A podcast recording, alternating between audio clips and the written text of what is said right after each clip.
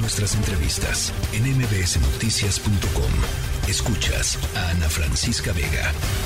Se dio hoy a conocer eh, que la Secretaría de Defensa Nacional, el Ejército, espió con el software Pegasus a eh, Raimundo Ramos, eh, defensor de los derechos humanos, con quien hemos conversado en este espacio en varias ocasiones. Está eh, él pues dedicado a los casos particularmente de Tamaulipas y en esta en esa ocasión cuando fue espiado estaba acompañando un caso de una ejecución extrajudicial de tres personas eh, ocurrida en 2020 en Nuevo Laredo, Tamaulipas, eh, lo que es, eh, pues, francamente, muy desconcertante de lo que dieron a conocer Animal Político, uno de los medios em, hoy por la mañana es que el secretario de la Defensa, Luis Crescencio Sandoval, habría recibido la información derivada de este espionaje, como consta en un informe elaborado en el mismo 2020 por uno de sus subalternos.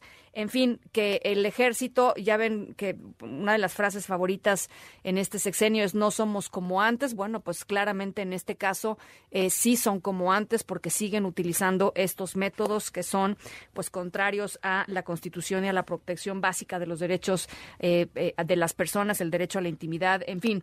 Eh, en la línea telefónica, Nayeli Roldán, ustedes la conocen muy bien, periodista de Animal Político. Me da mucho gusto platicar contigo, Naya, y pues vaya revelación la que hacen.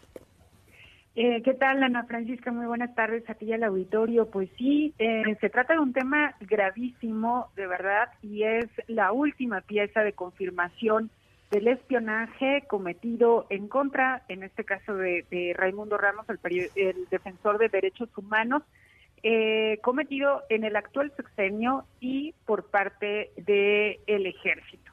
Eh, lo que publicamos el día de hoy en esta investigación realizada por eh, R3D, artículo 19, Social Peak, Animal Político, eh, Aristegui, Noticias y Proceso, es un documento, un reporte de inteligencia de la Secretaría de la Defensa Nacional, donde se da cuenta, Ana Francisca, de la intervención a las comunicaciones de Raimundo Ramos a través de servicios de mensajería e incluso por llamadas telefónicas que mantuvo con tres periodistas durante agosto de 2020.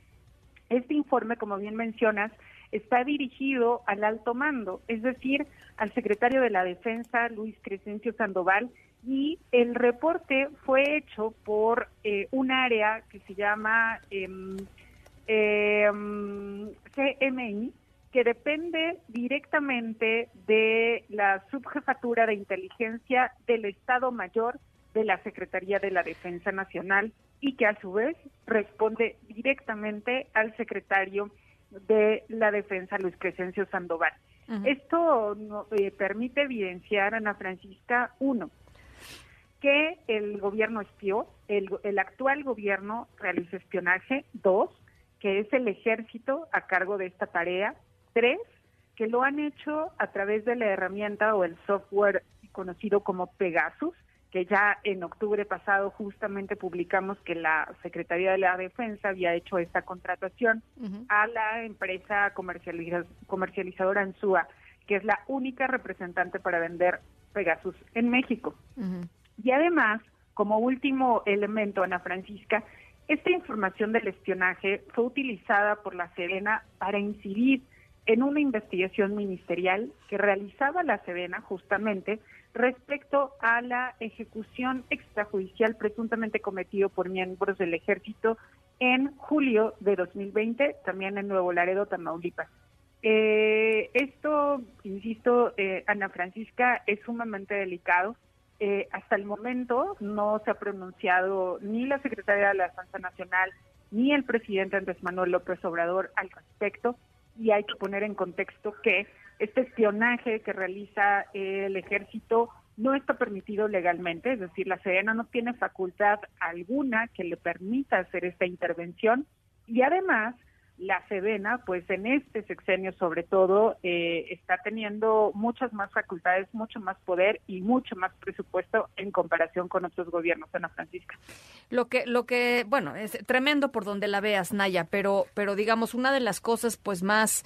Eh, em, digamos, eh, otra vez voy a utilizar el adjetivo desconcertantes para mí, es que eh, se, utilizó esta información, digamos, para tratar de incidir en, en eh, o influir, digamos, en la investigación que estaba haciendo la Policía Ministerial Militar sobre esta, esta ejecución extrajudicial de los, de los tres jóvenes. Y, y, me parece desconcertante por lo que estamos viviendo ahora en estos momentos, por lo que pasó la semana pasada, me parece que fue la semana pasada, sí, cuando hablaron en la conferencia mañanera sobre Raimundo Ramos. Eh, eh, y, y, digamos tratándolo de exhibir eh, públicamente y, de, y de poner dudas sobre su persona. No es la primera vez que lo hacen. Em, en fin, me parece muy delicado, ¿no? todo lo que rodea esto. Completamente, Ana Francisca. Justamente Raimundo Ramos pues también está acompañando a las familias de las víctimas de, los cinco lo ocurrido hace ocho días, ¿no? Bueno, la semana pasada.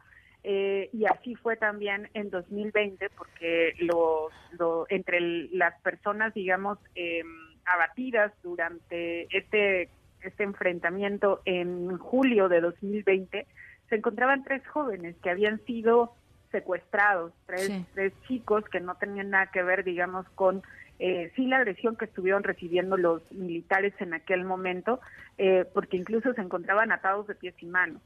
Y tuvieron, este, digamos que mm, eh, proyectiles a muy corta distancia, balas a muy corta distancia, uno de ellos incluso con tiro de gracia, y justamente eh, a ellos era a quien Raimundo pues se encontraba apoyando y también me parece importante insistir, Ana Francisca, incluso creo que ha, sido también ahora en redes sociales un punto eh, muy eh, reiterativo, digamos, que es el señalamiento a Raimundo Ramos.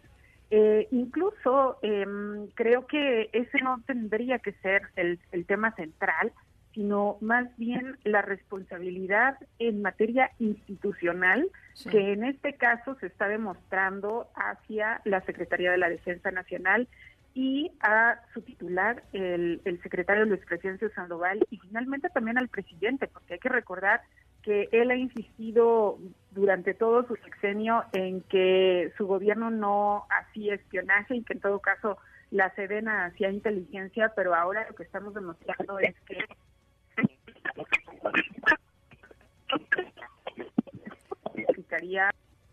Francisca. Sí, no, aquí estamos, aquí estamos. Este, nos, como que se nos metió un marciano a platicar un segundito, pero ya, ya estamos, eh, ya te escuchamos bien. Ya. Eh, bueno, te decía, esto significaría pues un delito, Ana Francisca. Si la Sedena no tiene facultad legal, pues entonces estaría cometiendo una ilegalidad. Ahora, para las respuestas, digamos, han, sido muy esquivos, pues, pero las respuestas es simple y sencillamente, nosotros no compramos eso, nosotros no, no hacemos eso, nosotros somos diferentes.